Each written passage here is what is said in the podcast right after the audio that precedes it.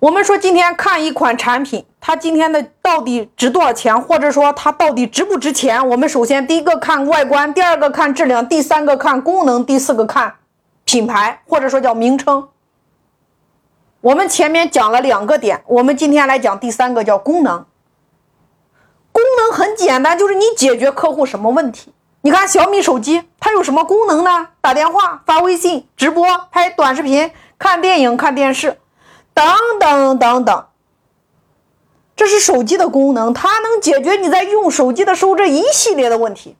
你看王老吉的功能，解决你怕上火的问题。那现在问题来了，在收听音频的创业者，请问，你作为一款产品，你的功能是什么？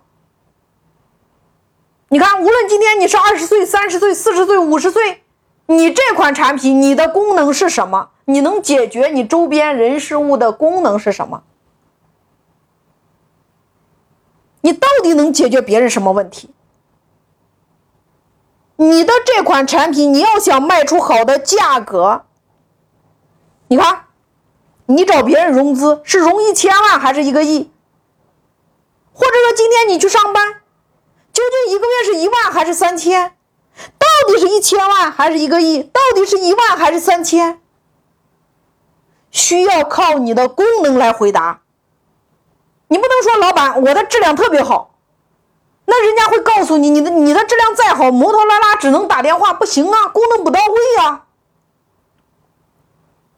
然后你说我买一个手机，没有邮箱，不能下载微信，不能下载西马，不能下载抖音，只能接打电话。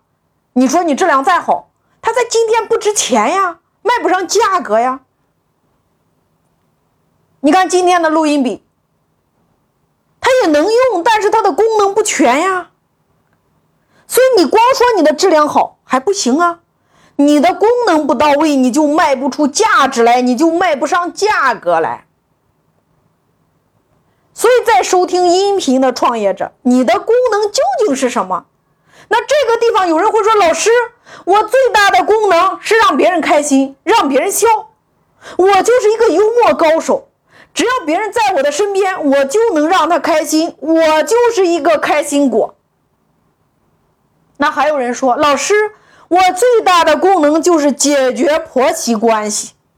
还有人说，老师，我最大的功能就是做异业整合，我能够把认识的和不认识的人全部团结在一起。还有人说，老师，我最大的功能就是帮助企业解决人事的问题。你看，这些经营自己的 IP，你需要在你的功能上来下功夫，因为功能决定了你的价格和你的价值，就是你能够为别人带来什么。无论你今天有多忙，请大家这一刻你认真的来想一下，你的功能是什么。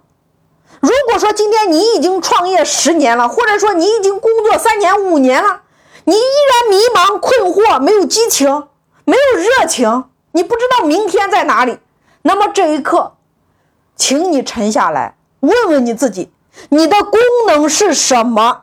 你能解决什么问题？有了功能之后，你才能卖出价值来，你才能卖上价格来。